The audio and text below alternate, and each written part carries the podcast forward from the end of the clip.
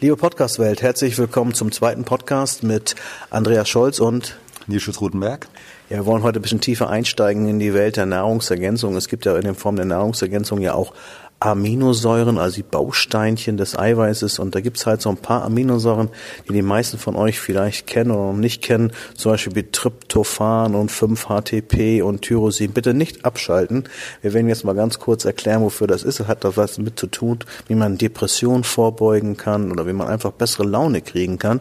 Wie kann man das messen und wie würdest du das machen, lieber Nils? Ja, es, es, gibt heutzutage auch die Möglichkeit, Aminosäuren zu messen. Das heißt, man kann ähm, alle für den Menschen relevanten Aminosäuren messen. Solche Messungen kosten ungefähr 100 äh, Euro, also ist nicht ganz ohne.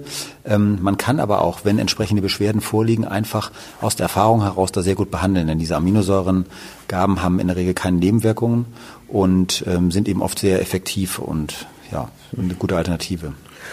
Fangen wir an mit dem Tryptophan, was wir alle kennen aus der Kindheit noch. Wenn wir nicht schlafen konnten, gab es Milch mit Honig und in der Milch war ein bisschen Tryptophan und dann ging dieses Tryptophan in die Hirnanhangdrüse, produzierte Serotonin, das Glückshormon und deswegen gibt es ja auch so ein schönes Buch, das heißt, was die Seele essen will, von einer äh, Psycholo äh, Psychiaterin, die kein ähm, Antidepressiva mehr verschreiben wollte, einfach gesagt hat, wenn ihr euch besser ernährt und mehr diese gehirnaktiven Aminosäuren habt, dann geht's euch besser. Ihr könnt besser schlafen, ihr, ihr seid besser drauf und ich habe das einfach auch mal so wie du gemacht, ohne Analyse mal einer Kundin gesagt, nimm mal mittags 500 Milligramm Tryptophan und abends.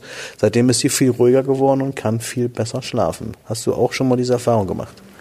Ja, ähm, was wir da machen, ist, dass wir ähm, am liebsten das sogenannte 5-HTP geben. Das ist das 5-Hydroxytryptophan. Das ist die äh, unmittelbare Vorstufe vom Serotonin. Und aus unserer Erfahrung wird das eben noch besser aufgenommen und besser verwertet als das Tryptophan.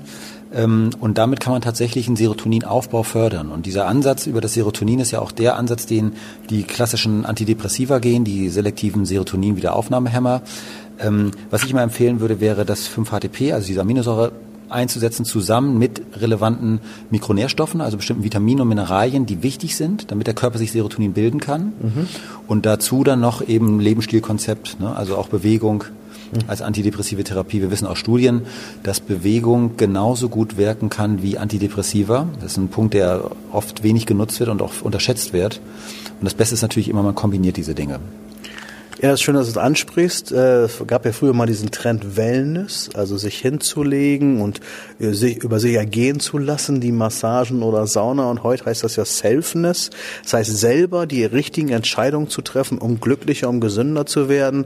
Bedeutet in der Praxis, viele ein oder anderen kennen das vielleicht, wenn man mal schlecht drauf ist und äh, geht dann eine Runde laufen oder macht ein bisschen Sport. Den meisten geht's dann besser, als wenn sie nur auf dem Sofa gelegen hätten und dann gehen sie wahrscheinlich total genervt und total total traurig oder depressiv ins Bett, aber wenn sie sich bewegt haben, dann geht's dem besser.